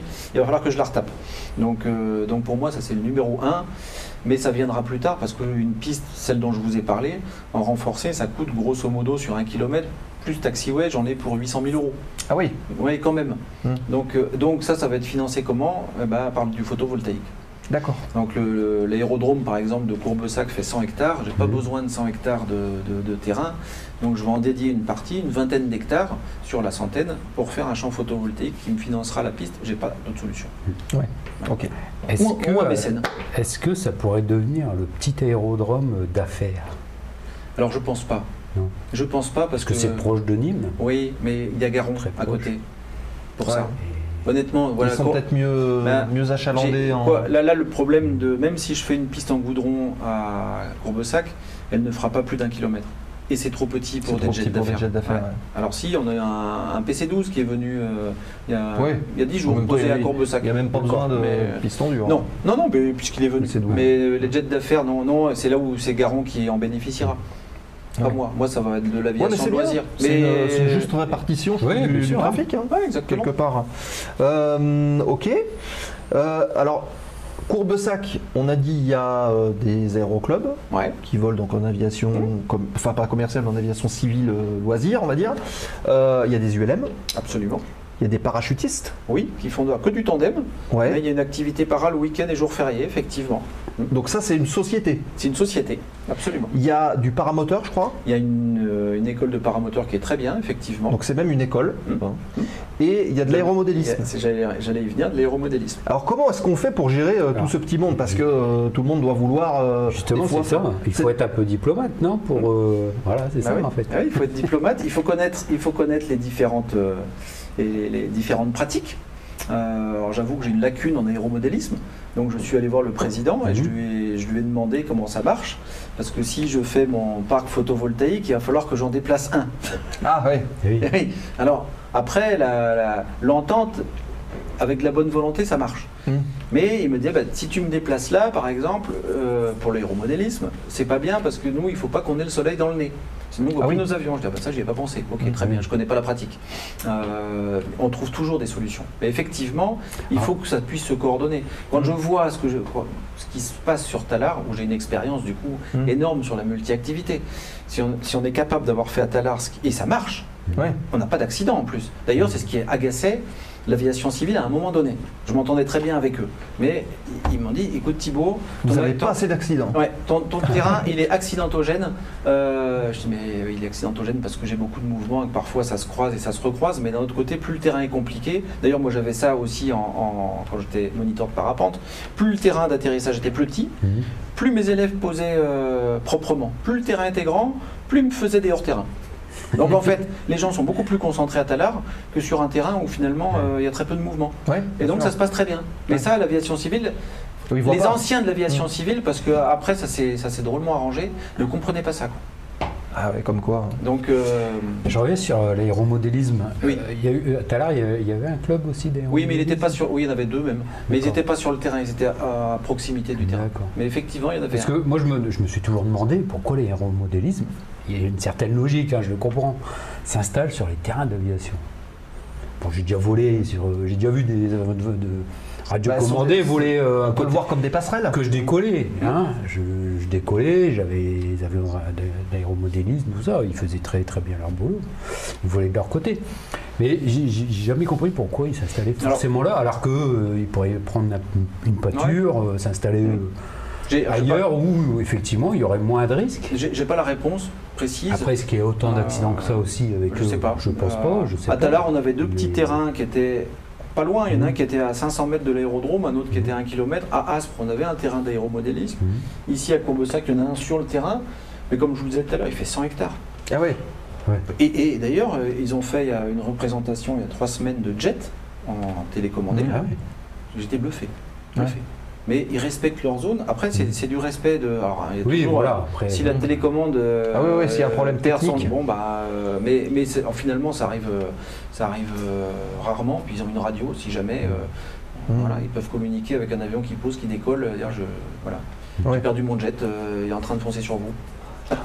Fermez les yeux. un missile, un missile dans mes 6 C'est- heures. Jamais arrivé, ceci étant dit. Mais, euh, Non, non, mais c'est une question que je me suis toujours Ouais. posée. Il serait peut-être. ah, Parce que moi, je dirais que en modélisme, il serait beaucoup plus libre, entre guillemets, sur un terrain euh, loin peut-être- d'un aérodrome. Peut-être que c'est compliqué le fait d'avoir une grande plateforme comme ça, en Mm. fait, où il n'y a pas de culture, où il n'y a pas de. Ils ont, ils ont un, un champ, euh, ils, ont, ils ont de la place. Ouais. Bon, et puis finalement, je trouve ça bien, moi. Personnellement, je trouve. Je, Après, je- oui, ce, mélange. Après, c'est une même passion Ouais, aéronautique. exactement. euh, et puis Ouais, S'il y a un effectivement. problème, euh, l'avion tombe, c'est plus facile à aller le chercher que d'aller euh, chercher, Ouais. d'aller sonner Il n'y a, chez pas- le voisin. il y a pas d'arbres, il n'y a pas de. Donc Oui. Je ne sais pas si c'est pour cette raison-là ou j'en sais rien. Je sais Puis pas. c'est historique, Mm. probablement. Euh, je dois partir. Euh, merci Thibaut, à bientôt. La team des Onéros, vous êtes top, bravo pour les émissions. Bel été tout le monde. Ah oui, donc Maï Escapade. Donc voilà, Hélène de Maï Escapade qui va prendre contact avec toi pour euh, Courbesac. Développer le restaurant qu'on viendra tester, donc du coup. Ah bah oui. Ouais. Seb. Et, et d'ailleurs, euh, il y a Eric, euh, Free Flight 30, qui dit Thibaut, je passerai demain pour la binouze. Alors, c'est pas tombé dans l'oreille d'un sourd. Je hein. l'ai mis au frais. L'escadrille. Eh ben voilà. Ça, c'est ce qu'on appelle l'anticipation. Donc, faut, pour être directeur d'aérodrome, faut anticiper. Voilà. C'est aussi. euh, c'est important. faut savoir accueillir. Euh, petite question de Julien, euh, qui peut être une bonne question. Est-ce que le restaurant est réservé uniquement aux aviateurs? Certainement pas. non. C'est pas l'intérêt. Eh non. C'est pas l'intérêt. Mais euh, ah, peut-être des réductions pour les aviateurs, comme ils font sur certains. Après, ça dépend. Ah, ça, ça sera à voir avec le restaurateur. Ah ouais. Pourquoi, Pourquoi pas? Il y a des restaurants qui payaient la taxe d'atterrissage. Ouais. Ouais. Ah, pour faire venir, pour faire venir, pour ah, faire c'est venir pas, ouais, c'est pas bête. ouais. Mais bon, ouais. Bon, là, de toute façon, euh, il, est, il est prévu euh, Oui. l'établissement d'une taxe oui. Ouais. Oui, parce que je vais en avoir besoin. Donc en fait, il y Ouais. aurait une, une redevance d'atterrissage qui sera très modérée pour les pilotes basés, Mhm. Ouais. et puis une redevance d'atterrissage pour les extérieurs. Je sais que c'est pas très vendeur ce que je suis en train de dire, mais d'un autre côté, j'ai besoin de mettre du carburant dans mon tracteur pour tourner les pistes. Mhm. J'ai besoin de Ah et euh, donc c'est des redevances d'atterrissage pour un terrain comme Courbesac qui vont être aux alentours des 5-6 euros euh, leur Ça va. redevance. On va pas mettre des redevances à 25 euros, quoi, Ouais. mais, euh, mais oui, j'en ai besoin. Je ne peux plus, je peux plus faire autrement, malheureusement. Je- Et euh, avec le, le parking ou le parking ce sera des options euh, entre guillemets en plus non, il y aura le, euh, par- euh, le parking sera gratuit. Ouais, d'accord. Donc c'est bien sûr. ouais. Peut-on connaître les tarifs justement Bah voilà, c'est Ouais, fait. ouais. On les a indiqués. Ok. Euh, si vous avez encore des questions, hein, n'hésitez pas, allez-y, hein, posez-les. Euh, là, on les met de côté et puis euh, bon, on débat au fur et à mesure. hein. Ouais. Alors, on parlait tout à l'heure euh, des riverains, des gens qui sont contents, Mhm. des mécontents. Euh, Est-ce que ça t'est déjà arrivé à Talar, par exemple, euh, bah, d'avoir le sitting de quelqu'un qui vient parce qu'il n'est pas content, parce qu'il y a eu tel créneau, ou que parce que euh, il y a une maison, il y a trop d'avions qui passent au-dessus, ou ce genre de choses? Bien sûr. ouais. Ouais. Alors pas, je vais même vous raconter une anecdote. Ah. parce que parce qu'elle elle était rigolote. Donc il y a, il y a un rond-point qui est euh, à l'entrée du site de l'aérodrome de Talar et on a eu une, une manifestation qu'on appelait les anti-tout parce que parce qu'ils sont anti-aviation, ils sont anti euh, anti-moto, anti anti tout, anti tout ce qui consomme du carburant ou peut faire du bruit ou bon bref. Respirent, qu'ils respirent de l'air. mais ils viennent, ils viennent euh, oui, contre les stations de ski parce que parce que c'est pareil, ça pollue. Hein, bah, ceci étant dit, pour de temps en temps, ils n'ont pas tort. hein, euh, on a Mm. trop de canons à neige, c'est un autre débat, mais, Ouais, mais je peux comprendre. Mais bref. Donc, on avait euh, ces, ces gens qui étaient autour du rond-point en train de manifester. Ils n'étaient pas rentrés sur l'aérodrome pour autant. Et puis, il y avait, il y avait les anti-anti-tout, les sorties anti C'est les anti-manifestations. les anti-manifestants, qui tournaient autour du même rond-point en poursuivant les anti-tout. Ah, Donc, ils avaient chacun leur panneau et ça se tournait comme ça, c'était rigolo. Mais euh, oui, oui, ça, oui, bien sûr, ça, arrive des, des- des banderoles, on en a eu euh, de, d'accrocher. euh, ouais. Alors après, parfois, c'est très ciblé sur, sur une activité. Le- on parlait du parade tout à l'heure, effectivement. Talard, c'est le plus gros centre de France. Il y a une cent, 100 000 sauts, je crois, ou 80 ou 100 000 sauts par an. À une époque, il y avait trois Pilatus qui tournaient, un twin euh, tous les jours euh, de février à novembre. Il y a des gens qui ont pété les plombs. Quoi. Ouais. Mais et, et- et parfois, c'était difficilement défendable. Donc là aussi, mon boulot, c'était de trouver des trajectoires. Mm. Donc moi, on a étudié de nouvelles trajectoires de montée ou de descente pour essayer de minimiser le bruit, mais euh, on ne peut pas leur donner un cap unique parce qu'il y en a forcément un que ça va Ah enquiquiner. bah oui, c'est ça. Donc il fallait alterner, trouver des solutions, monter doucement, monter plus haut, etc. Et même moi d'ailleurs, j'ai changé ma façon de piloter. Ouais. C'est-à-dire qu'au lieu de, après le décollage, je faisais un long, long palier où je montais doucement, ça servait à rien d'être à fond de gaz à partir du moment où j'étais en sécurité. Mhm. Et puis quand j'avais envie de monter vite, je le faisais plus loin. Parce que c'est Mhm. vrai que dans les vallées, ça résonne. Ouais. Et je voulais plus comme qu'on m'a enseigné au début et ce que la pratique, une fois que j'ai été directeur, où j'avais des coups de téléphone réguliers, je Ouais. voulais plus de la même façon. Et j'en faisais la promo aux, aux gens autour de moi. Et notamment aux locaux. Parce qu'après, c'est pareil, toucher les extérieurs, c'est difficile. Ouais. Ouais. Faire des ça. procédures anti-bruit, ouais, Ouais. c'est bien. Ouais, c'est- De faire des. Moi, j'ai- j'aimerais bien d'ailleurs, euh, et je pense que je le ferai, enfin, c'est pas je pense, je le ferai sur Courbesac quand j'aurai un peu plus le temps et les, les connaissances du terrain, c'est de faire un- des, des petites vidéos, des tutoriels. Et Ouais. Des tutoriels surtout. Mais je me suis dit pourquoi je ferais pas un petit tutoriel de 50 secondes, une minute, sur comment je viens poser à Talar, en rentrant par Echo ou en rentrant par Sierra. Mhm. Comment je viens poser euh, à Courbesac euh, en faisant un tour de piste en 36 ou euh, et, et de alors en fait on, on avait même commencé à s'amuser à ça où moi je faisais l'élève Mm. et il y avait un pilote qui faisait l'instructeur et moi donc Ouais. je faisais un peu le benet et puis on me disait bah, Thibaut t'as vu là t'es en train de survoler Marguerite euh, euh, tu sais que c'est Mm. interdit la carte va ah oui pardon euh, et donc Ouais. on avait fait des tests comme ça et ça rendait pas mal et il faudrait que je, le- que je le mette en place parce qu'il y a des gens qui sont à la recherche de ça aussi. Parce que la carte vague, je dois reconnaître qu'aujourd'hui, euh, parfois, euh, c'est un peu lourd. D'ailleurs, les gens les lisent de moins en moins. Et, Bah, puis il faut euh, aller chercher des infos sur ce qui est écrit, Ouais. qui n'est pas forcément reporté sur le Tu côté les schéma. envoies, les gens qui C'est vrai que- Ah, d'ailleurs. L'aviation civile a mis en place les cartes cash. Je sais pas si vous connaissez ça. Et ça, c'est vachement bien aussi. hein. En fait, c'est euh, une carte VAC où vous pouvez écrire ce que vous voulez dessus en mettant des photos, des. Donc Mhm. c'est beaucoup plus. euh, C'est interactif. euh, c'est beaucoup Mhm. plus interactif. C'est plus ludique. Voilà, Ouais, je voilà, cherchais ouais. le terme. Que, que la carte vague qui parfois est un peu fastidieuse. Et c'est vrai que, que c'est pas toujours évident pour. Alors je parle pas pour les pilotes confirmés, mais pour les pilotes qui ont un ou qui volent pas très souvent, Ouais. ou qui ont un petit niveau. euh, moi, je peux en faire partie aussi. Hein, j'ai pas, j'ai pas des milliers d'heures de vol, et, euh, et de temps en temps. Alors moi, la la carte vague, je peux vous dire que je la lis. hein. Ah je oui. la lis, je la relis, je prépare mon vol, mais tout le monde le fait pas. Je suis pas exceptionnel. Mais oui, enfin, Et- moi je veux pas non plus, Ouais. euh, je suis pas non plus de l'école à faciliter les choses. Il faut juste dire aux gens de juste Ouais, faire les choses. quoi. Quand vous lisez une carte et Mais ouais, le- vous n'avez pas un gros niveau, donc vous avez plein de trucs dans la tête. Déjà, euh, vous avez traversé des zones et vous êtes un peu fatigué. Vous vous remémorez ce que vous avez appris de la carte VAC. C'est vite fait de mélanger le nord et le sud, je peux le comprendre, même Mhm. si aujourd'hui la tablette, je dois reconnaître que ça, ça arrange Oui, bien ça, les ça choses. simplifie, mais il faut en- pouvoir aussi raisonner si on l'a pas. Quoi. Exact. Moi, je me mets dans la peau d'un élève en fait. euh, Mais d'ailleurs, vous connaissez après, ça il y a les instructeurs hein, euh, qui sont là pour sûr. expliquer, Ouais. etc. Bon, moi, quand je vois que des instructeurs envoyaient des élèves en limite euh, premier vol solo à Talar, je, les aurais Ouais, bien, ouais. je les aurais bien rencontrés ceux-là. Mais euh, Ouais, ce non, que je voulais pas- dire par là, c'est que même vous, vous avez le niveau de voler seul, il n'y a plus d'instructeur, vous lisez une carte VAC, vous avez le sentiment de l'avoir bien étudiée, de la connaître, puis quand vous arrivez sur zone, euh, vous êtes là à dire merde, je reconnais pas euh, la carte Ouais. VAC, non. je- Alors que si vous avez vu les images avant, euh, des images filmées, vidéo, ça peut être plus facile pour certains. Ouais, bien Ah, sûr. mais je le reconnais. Ça Ah non, m'est- c'est ça du- m'est c'est- déjà arrivé d'arriver du- sur un terrain, pourtant j'avais étudié à carte vague, Ouais. mais je reconnaissais pas. Ah ouais. C'est après. Une fois que je suis dessus, ah oui, ok. Ah, puis après, ça, ça revient. Quoi. Oui, ça revient. Mais voilà, c'est pas, vrai que c'est pas évident. Non, c'est pas facile. Mais si j'avais étudié avant quand même. Ah, et puis il faut se faire euh, une, image pas- 2D en 3D. Ouais.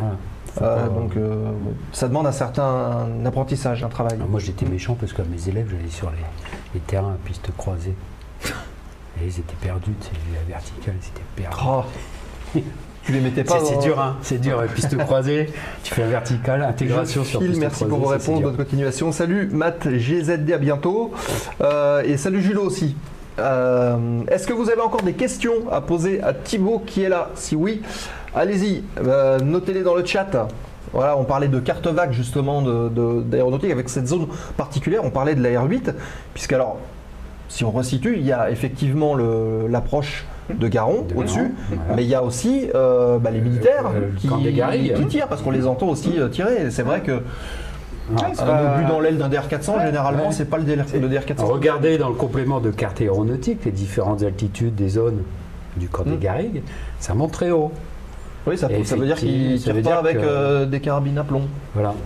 C'est-à-dire qu'il peut y avoir des, des déviations d'obus Exact. Mais ça aussi, ça fait partie de. qui de- en altitude, quoi. Donc il faut bien. Travail d'un gestionnaire. justement le- les militaires Alors, à ce pas niveau-là? Non, pas, en- non, Pas eux, encore pas encore. Pas encore, ça ne saurait tarder, mais pas encore. Mais, Mm. mais- et peut-être que d'ailleurs, la carte VAC, sans doute, on la ferait évoluer sur certains points. Ça fait partie aussi du job d'un gestionnaire d'aérodrome.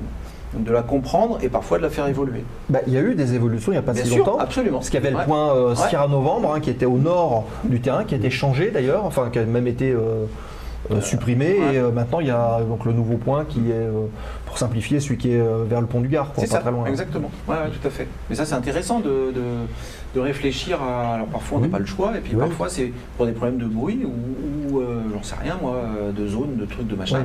Et euh, c'est intéressant de travailler là-dessus. Charlie Sierra Colias, c'est ça? Oui, c'est ça. Ouais. Charlie Sierra. Ok. Euh, et puis c'est vrai que aussi de temps en temps on voit passer Garon, mais on voit aussi passer d'autres avions. Je pense aux, aux ravitailleurs qui vont sur Istres parfois, où ils passent pas très loin, hein, là au-dessus. hein. Donc, alors c'est pas les axes d'approche finaux de Istres, mais en tout cas on les voit passer. Donc effectivement il y a du trafic au-dessus. Et il y a Montpellier. Et à Montpellier aussi, ouais. Donc il faut aussi euh, discuter avec les gens de Montpellier. Alors, ils sont, moins, ils sont moins gênants quand même. Alors moi, je, là, c'est- je vais botter un peu en touche parce que Mm. parce qu'il va, il va falloir que je vole un peu ici. Ça n'a pas été le cas encore. ah, Euh, donc je manque d'expérience sur Courbesac. Mm. Euh, je pense que Montpellier est beaucoup moins gênante que ne pourrait l'être euh, Garon, effectivement. Alors là, encore une fois, je me mets dans la peau d'un d'un d'un pilote qui n'a pas, qui a pas un gros niveau, parce qu'après, euh, bon, c'est pas très compliqué de se mettre en, en, en radio avec Garon. Mais c'est vrai que c'est pareil. Moi, la première fois que je suis venu à, à- à- à Nîmes, sans savoir que j'allais y bosser d'ailleurs, c'est vrai que vous arrivez, il faut dans un temps assez réduit, écouter la tisse de Garon. Euh, après, vous vous mettez avec Garon, puis vous switchez sur, le, sur Mm. la, la fréquence de- du terrain de Courbesac. Donc, euh, quand vous Ça avez va pas. Ah oui, ça va vite. Quand même, ouais, c'est Ça, pas- euh, pour un jeune, c'est pas évident. Donc, c'est pas, fa- c'est pas facile. C'est vrai que c'est pas facile. Et sachant en plus que les limites sont vraiment pas très loin, hein. on est euh, en haut, latéralement, ça va. ça- ou, ou de ça pas faire les, les 1000 pieds de la R8. Ouais. Si vous n'êtes pas vigilant, vous êtes vite dedans. hein. Ah. Donc, euh, et, et surtout avec des machines modernes qui, qui grimpent aux arbres. Les vols très basse altitude de l'armée de l'air au-dessus du Gardon, nous dit aussi euh, Free Flight, oui, ouais, ouais, il y en a. Euh, ouais, ok. Euh, ok, ok. Est-ce que vous avez encore des questions, les amis? Allez-y, hein. Faut, faut pas hésiter. Vous les posez dans le chat et on les reporte en temps réel. Allez-y.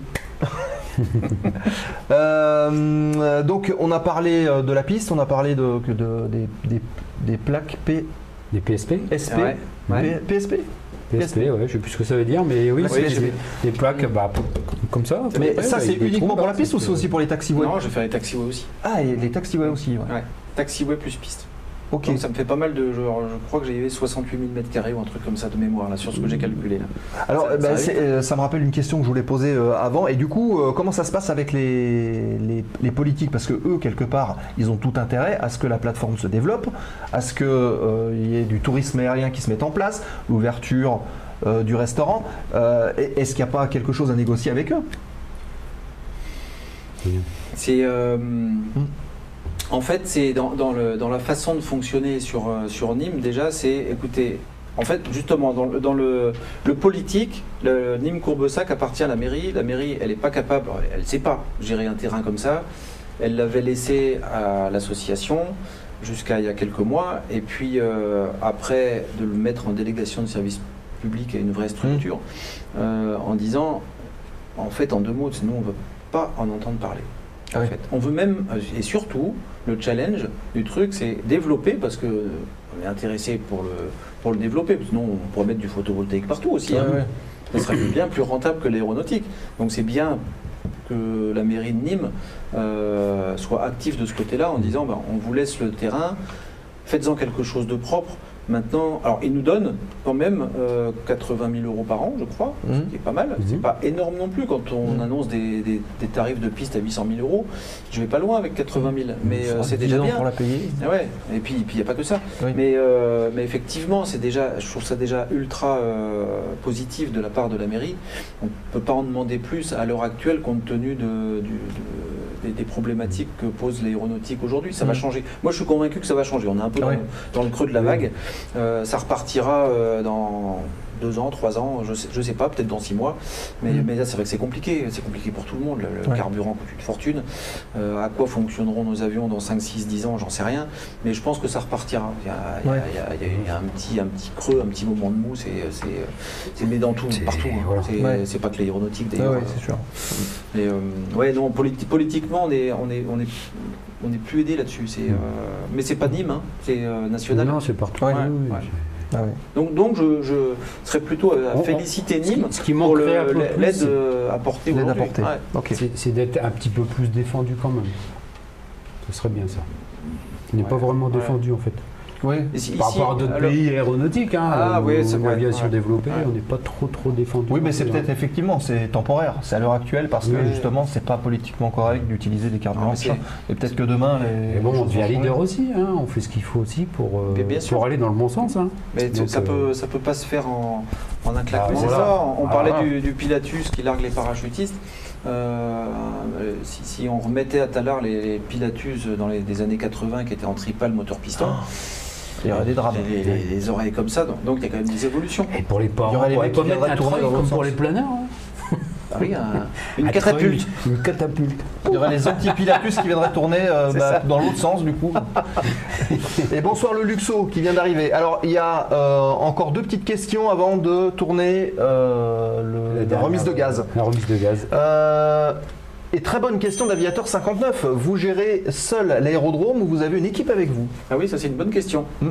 C'est une excellente question. Alors, euh, Alors déjà, ah, tu tombes, donc on dirait que tu es tout seul finalement. À Talard, j'avais une équipe avec moi parce que, parce que l'aérodrome euh, déjà était est beaucoup plus gros. Mmh. J'avais une tour, donc j'avais quatre agents à la tour, j'avais une secrétaire à l'accueil, plus deux personnes à l'entretien. Là, sur, euh, sur Courbessac, eh bien, je suis seul.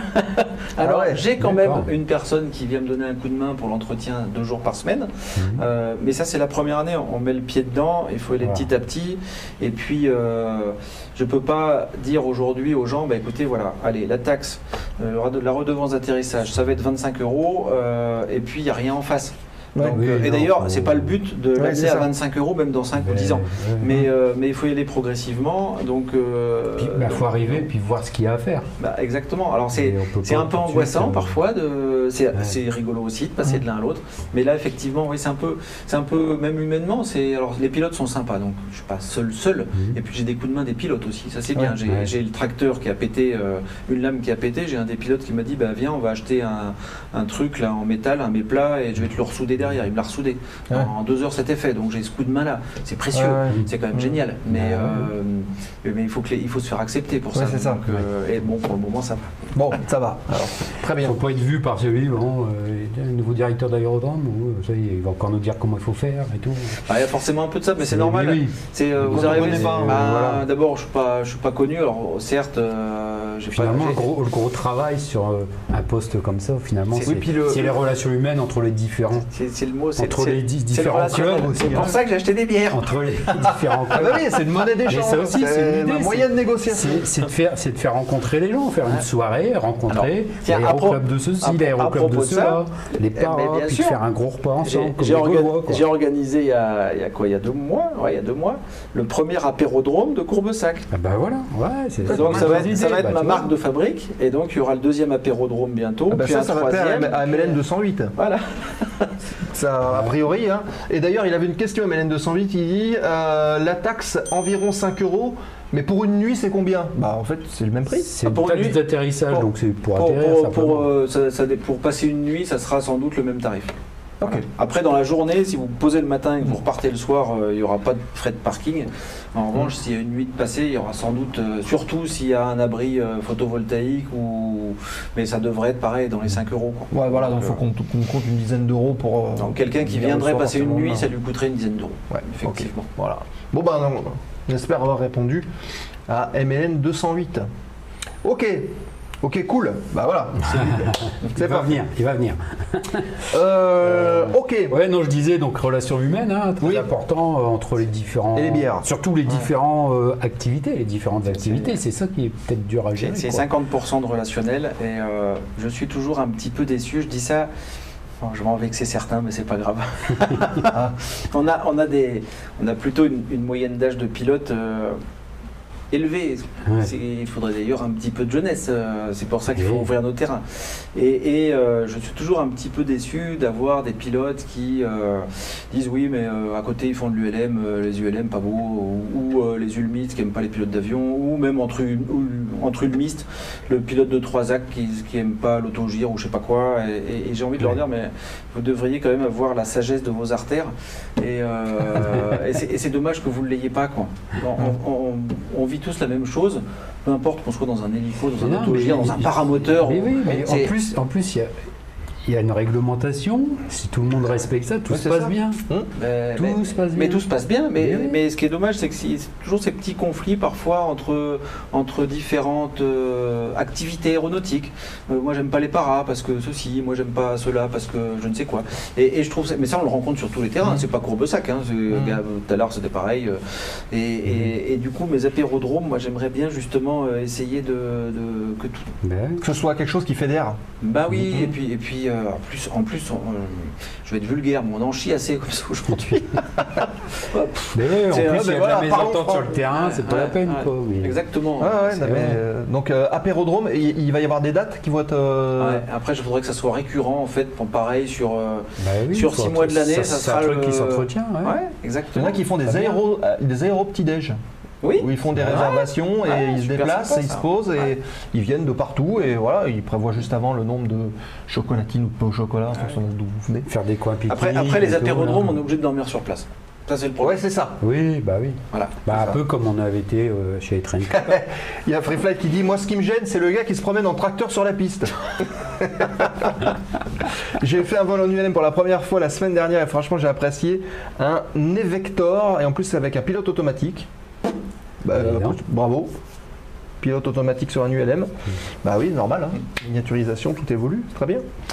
Euh, ok, écoutez, il est euh, 19h49 UTC. Allez.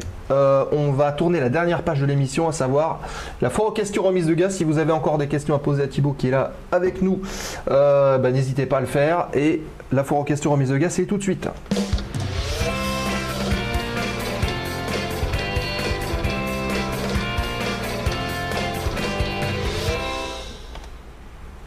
La foire en question remise de gaz du jour de cette émission du 12 juillet avec Thibaut qui est avec nous. On a parlé de plein de choses, euh, du métier et des responsabilités liées euh, à la direction d'un aérodrome. Là, tu, coup tu, tu, tu, tu viens d'arriver à Courbesac. Mhm.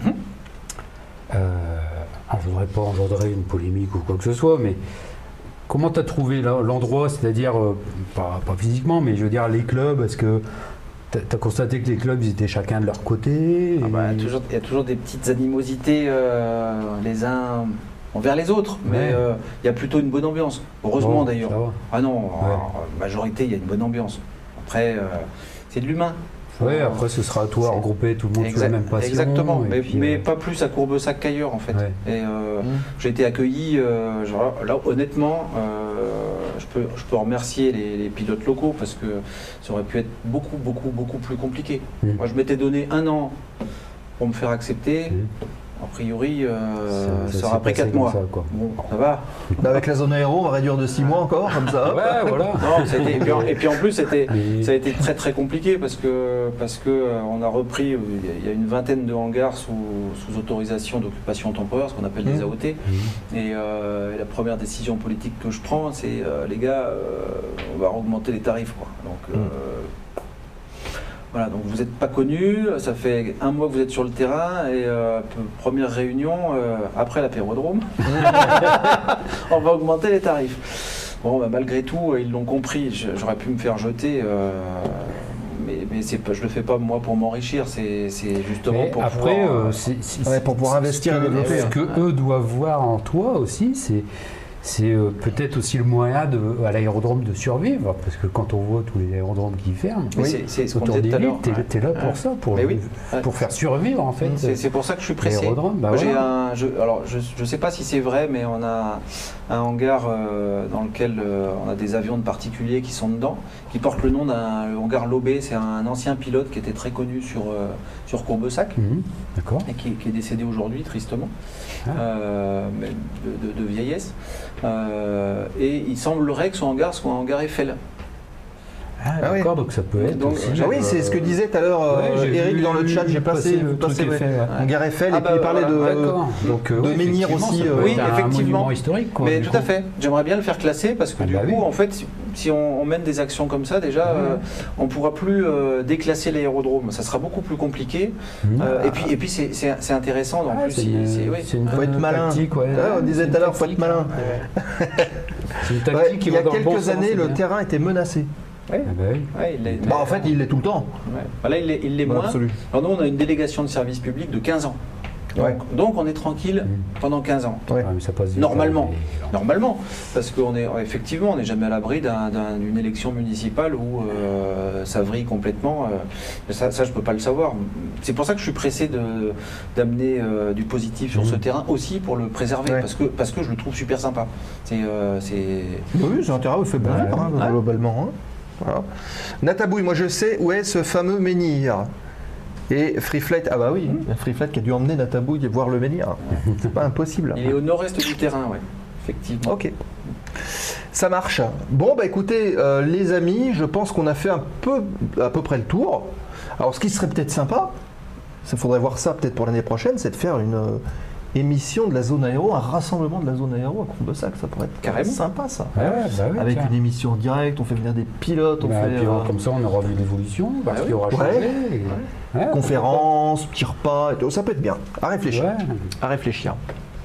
Voilà, cool. Un Ah ouais, aé- vous viendriez. un Est-ce- qu'on qu'on apéro. ferait une, ouais, une, une aérozone. IRL euh, voilà, Très bonne idée. Un Très bonne aéro- idée. Bah, voilà. Un apéro. Un- aérozone. Voilà, un, ap- un apérozone, hein, Un ça a déjà été apéro, fait. ça. Mais ouais, ouais, pourquoi Bienvenue pas dans la zone apéro. Pour un week-end, ouais, pour un week-end, avec euh, un event et tout, Mhm. on peut en parler à, à Fred. Ouais. Fred de C'est pas sorcier, euh, voilà. Voilà, euh, bon, on, on va y, on va y réfléchir. On va y réfléchir. D'autant plus que j'ai eu Sabine euh, Quindou comme. euh, donc Ah celle- oui ouais. Celle qui fait la petite. le- Ah non, Sabine, oui, Sabine Sabine, Quindou, c'est- celle qui qui présentait avec oui. C'était mon élève en parapente. D'accord. Sans blague. Ah bah, et ben voilà, il faudrait qu'on puisse. euh, Donc on pourrait même la faire venir. Je suis sûr qu'elle viendra Bah, avec plaisir. T'imagines, toute eh l'équipe bah, de C'est moi, euh, moi j'ai vu Fred il y a Ce 15 serait jours, donc, hein. euh, et il était chaud. Donc il y a, il est- ah, mais il y a Ouais. moyen. Après il reste jamais. Ah, mais ça, ça serait énorme. Ça, ça, serait énorme. Ah, bah voilà, c'est un défi qu'on met là. On les fait venir. Allez. Mais non, ils. Mais non. Ah bah, eh, pariez pas avec nous les amis, hein, parce que vous savez que généralement on va au bout. hein. Euh, bon, euh, de quoi il faut qu'on parle? Si, alors déjà, si vous voulez soutenir la chaîne, je vous le rappelle, n'hésitez pas à faire comme ce qu'a fait euh, Free Flight en début de live. Vous prenez un sub, ça vous coûte deux cafés pour 30 jours, c'est pas le bout du monde. Et nous, ça nous permet bah, de faire évoluer le matériel, parce que là, mine de rien, vous le voyez pas, mais le matériel, il évolue petit à petit. Euh, si vous êtes euh, abonné à Amazon Prime, c'est gratuit. Vous faites les Robins des Bois, vous voyez euh, Jeff Bezos, bah, en fait vous prenez l'argent de Jeff Bezos, vous le donnez à nous. C'est bien, hein franchement, vous faites une bonne action. Donc, si vous êtes Amazon Prime, vous cliquez sur la petite procédure qui s'affiche ici. Voilà, dans le chat. Et, euh, et comme ça, vous vous abonnez gratuitement pendant 30 jours. Et nous, ça nous soutient. Et vous n'avez pas de pub. Donc, ça, c'est quand même super Pas top. faire un coup de manchère là? Ah ouais, bah, Ah, si- s'il y en a un qui peut prendre un sub pour voir le, la manche La manche arrière, là. Allez. pour Thibaut. Ah ouais? Non, parce que moi j'ai trop chaud là. Allez, bah voilà, en plus, c'est en face. Allez, un sub, les amis. Ah, Euh, le, le replay, le replay Twitch, donc euh, ça sera dans quelques instants, enfin d'ici une dizaine de minutes, euh, où on retrouvera cette émission pendant 14 jours en visualisation classique, euh, voilà, et dans 15 jours sur YouTube. Euh, le podcast, évidemment, toujours le podcast de la zone aéro. Bah, pour ceux qui veulent que le son, il y a aussi possibilité de le faire sur toutes les bonnes plateformes, Apple Music, Spotify, etc. Donc le, podcast, et puis évidemment Twitter, où on continue euh, pendant toute la semaine bah, de euh, partager des infos, partager les programmes.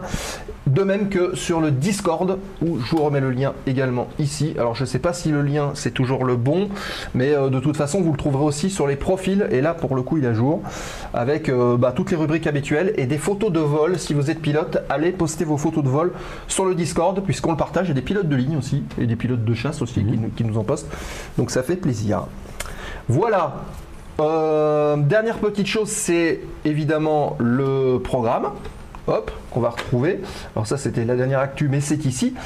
Euh, je vais pouvoir poster. Alors, ah bah oui, et les souvenirs du salon également. Ah oui, on n'en a pas parlé, mais Fabien a posté euh, tout un dossier de photos sur le Bourget. Donc vous Ah pouvez ouais. revivre le Bourget selon LMG7F dans, euh, dans le Discord Eh ben, de aéro.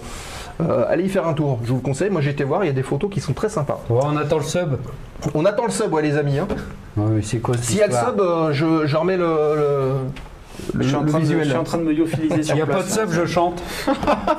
Bon, euh, vite fait, le programme, puisqu'on va attaquer donc les deux dernières émissions de ce mois de juillet et donc avant la trêve estivale.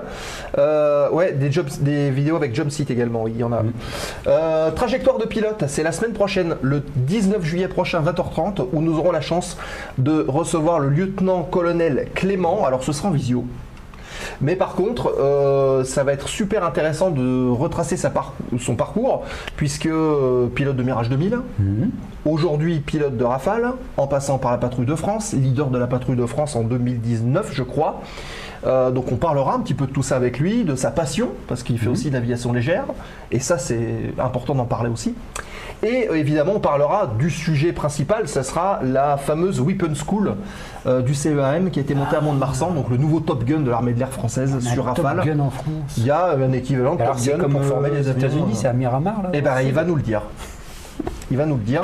C'est euh, la hein, semaine prochaine, le 19 juillet à 20h30 dans la zone aéro. Donc soyez présents. Et enfin, le stream de clôture le 26 juillet prochain, 19h30. Retenez la date par contre, Euh, la date, l'heure, hein, parce qu'on démarrera à 19h30.